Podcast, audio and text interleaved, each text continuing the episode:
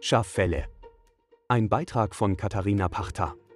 Jeden Morgen, wenn ich den Impuls habe aufzustehen, verharre ich für eine Millisekunde in der Bewegung. Weil ich mich erinnere, was jetzt gleich kommt. Und ich schwinge meine Beine über die Bettkante. Die Füße fliegen erwartungsfroh und landen in einem wuschelweichen Fell. Ich jauchze innerlich auf, seufze voll Wohlbehagen, grabe die Zehen tief ins Fell, stehe auf, trapple ein wenig auf der Stelle. Erst dann mache ich mich auf in den neuen Tag. Klogang, Kaffee machen, aus den Fenstern schauen, wie der Tag heute aussieht. In mir ein Wohlgefühl, das mich den Tag über begleitet. Die Fälle, die jetzt links und rechts meines Bettes liegen, wanderten vor nicht allzu langer Zeit zurück zu mir. Ich hatte sie vor vielen, vielen Jahren für meine Kinder gekauft.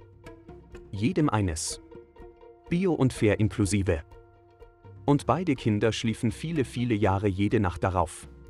Auf jeden Fall haben die Fälle meine Kinder begleitet, bis sie aus dem gemeinsamen Haushalt auszogen. Dann fand ich sie wieder in einem Haufen alten Krams, den sie mir übrig ließen. Ausgemustert. Das brauche ich nicht mehr, kann ich das da lassen? Ja, kannst du, sagte ich und stand schweigend davor.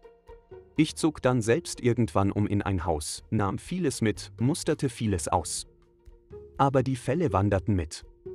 Obwohl ich mir damals dachte, geh bitte, was machst denn mit den Fällen? Aber sie sahen noch so intakt aus, waren immer noch kuschelweich und erinnerten mich. Manches gibt man nicht einfach weg. Vor kurzem fielen sie mir wieder in die Hände. Ich drehte sie hin und her, beutelte sie, legte sie instinktiv auf den Boden und vergrub meine Zehen darin. Das war eine Wohltat, dass ich sie kurzerhand neben mein Bett legte. Als Bettvorleger quasi. Seitdem liegen sie da und ich liebe sie. Manche Menschen hängen Bilder an die Wand. Bei mir liegen Schaffälle herum. Zur Erinnerung.